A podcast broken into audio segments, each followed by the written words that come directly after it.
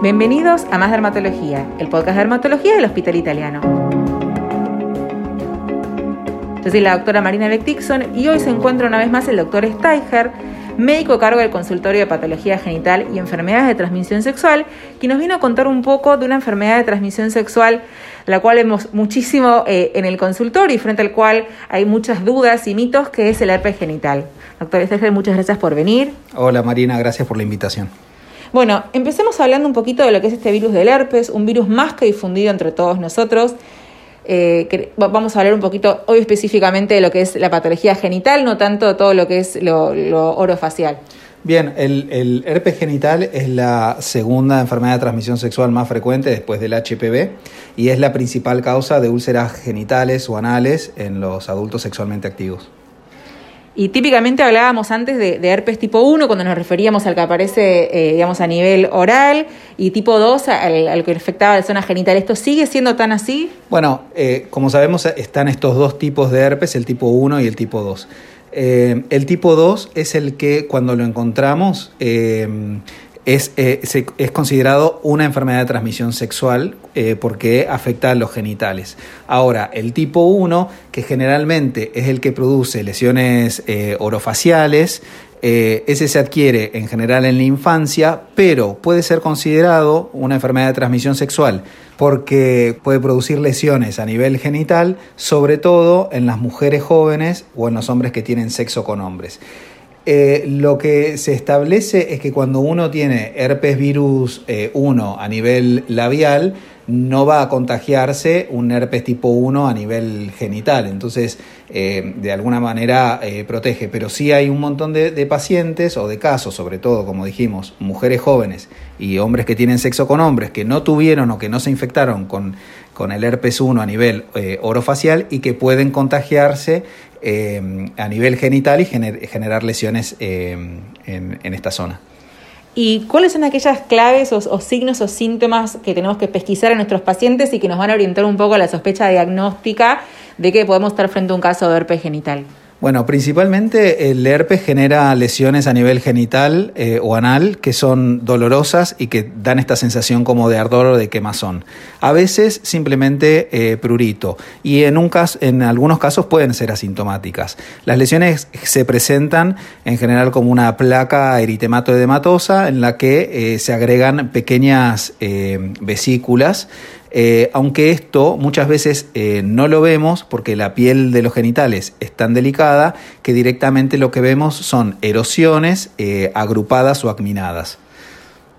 otra, de las, otra de las características que tiene la infección es que como sabemos, el herpes es una infección crónica eh, que tiene un primer momento que, es la, la, primoinfección, que puede, digamos, ser sintomática o no, pero después lo que tiene de característico, sobre todo el herpes tipo 2, es que es recurrente. Entonces, también uno debe sospecharlo en aquellos pacientes que tienen síntomas recurrentes, aún sin una clínica clara, pero cuando hay una sintomatología crónica y recurrente, uno también debe pensarlo como una posibilidad. Y solo podemos observar estas lesiones a nivel, como decíamos, ¿no? Como perioral o facial y genital, o podemos encontrar herpes en otras partes de la piel. No, el herpes puede afectar cualquier eh, zona, lo más frecuente es a nivel eh, oral y genital. Eh, se considera enfermedad de transmisión sexual cuando afecta la piel que participa en una, en una relación sexual, que son, digamos, los genitales, el ano, el periné, el pubis y los glúteos. Eh, cuando ah, eh, asienta ahí se considera una, transmisión, eh, una enfermedad de transmisión sexual. Y también se considera una enfermedad de transmisión sexual cuando es por tipo herpes virus tipo 2. Perfecto, me parece que fue importante esa aclaración que nos hizo el doctor. ¿Y cómo, cómo se contagian nuestros pacientes? A diferencia de otras enfermedades de transmisión sexual, como el HIV o la hepatitis B, que se transmiten por, por sangre o secreciones, el, herpes se transmite por el contacto de una piel o semimucosa enferma eh, con eh, una piel sana. Eh, la mayoría de las infecciones se produce digamos, entre individuos que desconocen que tengan la infección o que no saben, digamos, no se dan cuenta que tienen eh, lesiones eh, presentes. Eh, obviamente hay más riesgo de infección cuando las lesiones están activas y presentes, cuando hay vesículas o erosiones, pero también existe la eliminación viral eh, entre los episodios recurrentes o con la piel indemne. Eh, y, y, la mayoría de las infecciones justamente se producen en estas situaciones, cuando no hay una clínica evidente. Bueno, esto me parece súper importante de aclarar, ¿no? De, que hay siempre como una excreción viral, como una secreción viral, aunque el paciente está sintomático. Sí, sobre todo en el primer eh, año de infección y sobre todo cuando las lesiones genitales son producidas por el herpes tipo 2. El herpes tipo 1 genera menos recurrencias en general y en general tiene menos excreción viral. Perfecto. Y frente a un agudo diagnóstico, no tengo al paciente en el consultorio, tengo esta clínica, pero no me terminó como de decidir, no me termina de quedar muy, muy en claro. ¿Puedo apoyarme en algún estudio complementario? ¿Qué estudios debería solicitar? El diagnóstico del herpes en general suele ser eh, relativamente sencillo y es eminentemente clínico. Sin embargo, se aconseja eh, corroborarlo con un estudio que lo confirme y que uno le pueda otorgar, como estas son infecciones crónicas y los pacientes muchas veces deambulan entre, digamos, distintos profesionales, que tengan un papel que certifique que lo que tuvo o lo que tiene es una infección eh, por herpes, está bueno. Entonces la recomendación es tratar de confirmarlo. El estudio, digamos, el gol estándar para la confirmación del herpes es la PCR, eh, que nos, aparte nos informa si es de tipo 1 y tipo 2, lo cual eh, tiene una implicancia en cuanto al pronóstico y tal vez un poco en cuanto al manejo de ese paciente, porque como dijimos, las, las infecciones estas son más recurrentes eh, y tienen más eliminación viral. entonces, a un, poquito al paciente le, le, va a cambiar la forma de, en, que nosotros lo vamos a abordar. Existen otros estudios que se pueden pedir para confirmar la, infección, que es por ejemplo la inmunofluorescencia directa, que tiene un poco de menos sensibilidad que la PCR y que requiere que las lesiones estén activas en, etapa de vesícula o que recién se hayan destechado y formar eh, erosiones, porque si no es negativo.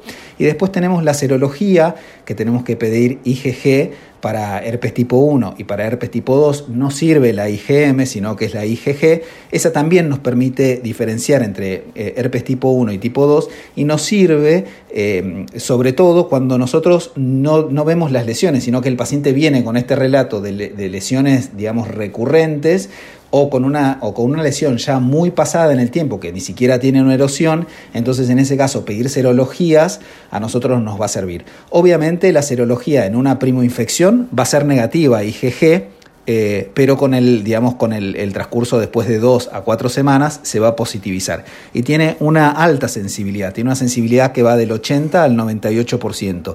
Entonces nos sirve para confirmar un herpes. Obviamente, que si em, la, serología es, es, positiva, nos va a, informar de que eh, ese paciente tuvo, eh, digamos, estuvo infectado con el herpes, tipo 1 o tipo 2. Y aparte de las serologías, ¿no? Por ejemplo, vos si ves un paciente y lo diagnosticás con herpes, ¿le pedís aparte la otra batería de serologías de transmisión sexual, HIV, hepatitis? Siempre que un paciente diagnosticamos herpes eh, de forma clínica o que lo confirmemos por alguno de estos estudios que mencionamos, es eh, pedir el resto del panel de las enfermedades de transmisión sexual.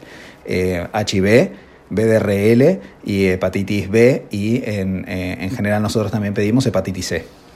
Perfecto. Cuando un paciente viene con estas lesiones, ¿no? Porque sabemos que son todas de carácter autolimitado y que en el transcurso de 7, 10 días como mucho terminan eh, resolviendo.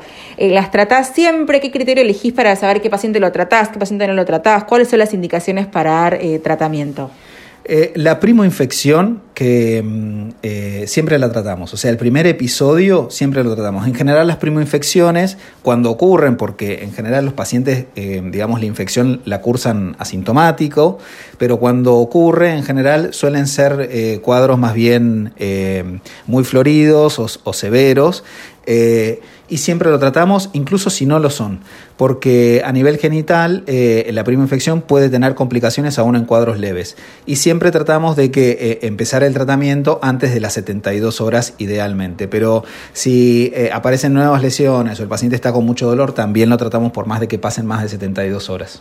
¿Y en el tratamiento siempre elegís los antivirales por boca o solés dar cremas? Porque también vemos muchos colegas que dan solo crema o que le dan vía oral pero también le refuerzan con la crema. No, la crema no está demostrado que sirva para nada. El tratamiento de tanto la prima infección como de los episodios recurrentes eh, es el tratamiento oral con aciclovir o balaciclovir, que es lo que tenemos disponible en, Argentina y que es lo, que, lo que comúnmente indicamos. En cuanto a las recurrencias, eh, en general también ofrecemos tratamiento.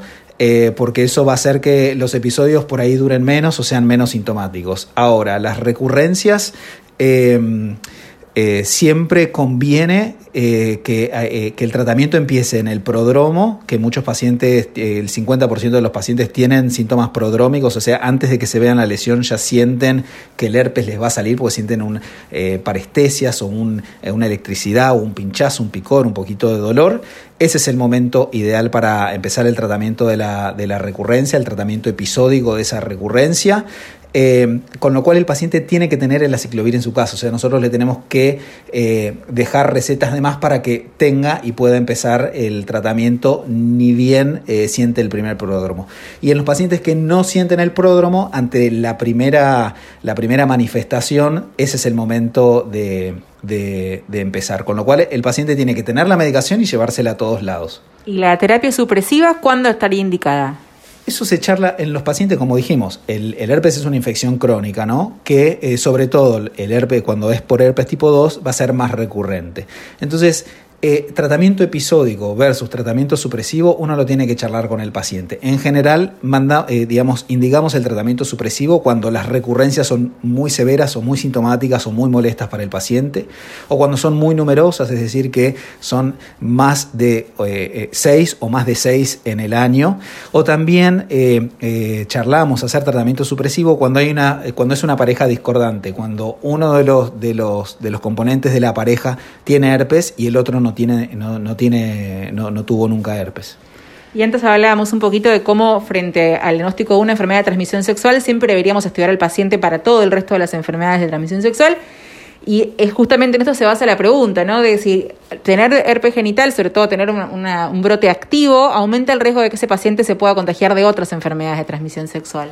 Sí, tener eh, lesiones activas de herpes eh, aumenta el riesgo, por ejemplo, de contagiarse HIV porque piensen que está esa barrera cutánea está, eh, está lastimada, hay una disrupción, entonces nos hace como más vulnerables entrar en contacto con otro tipo de, virus y enfermedades. ¿Y qué ocurre con el herpes durante el embarazo? ¿no? Que es un gran cuco, es un gran miedo a las pacientes embarazadas.